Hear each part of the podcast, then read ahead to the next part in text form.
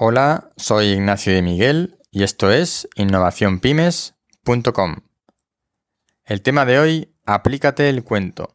O, dicho de otra manera, en casa del herrero, cuchillo de palo, que dice el refrán español.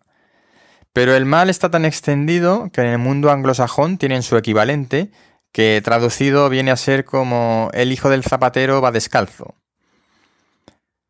Digo esto porque estamos rodeados, y ahora me refiero a mi entorno profesional, de especialistas en innovación, en desarrollo de producto, en Lean Startup, en validación de negocio, en marketing digital. Todo esto son materias por las cuales he impartido formación o consultoría. Y a la vez no aplicamos a nuestro desarrollo profesional todo esto que vamos predicando. ¿Con qué cara le digo yo a un emprendor o a un profesional que tiene un negocio en activo, que tiene que preparar una estrategia de contenidos online y una presencia en redes sociales, cuando yo no puedo siquiera mostrarle cómo lo hago en mis propios proyectos de negocio.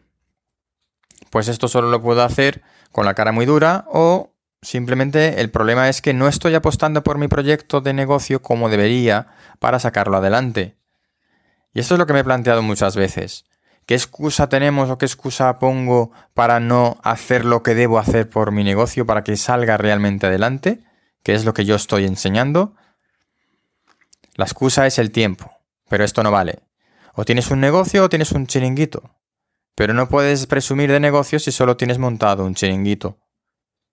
De hecho, lo mejor es reflexionar y decir, bueno, no puedo tener un negocio, esto no se puede llamar un negocio porque no estoy haciendo todo lo que debería para convertir esto realmente en un negocio rentable. Y entonces la alternativa es decir, oye, tengo un experimento, lo que ahora se llama un side project, que eso queda muy, muy moderno y muy elegante. No tengo un negocio, tengo un experimento de negocio porque me gusta y estoy probando. De hecho, a veces te valoran más por tener un experimento que por tener un negocio de éxito. Pues hasta aquí el contenido de hoy. Soy Ignacio de Miguel y esto es innovacionpymes.com. Si quieres leer o escuchar más contenidos, pásate por el blog y nos vemos de vez en cuando. Hasta la próxima.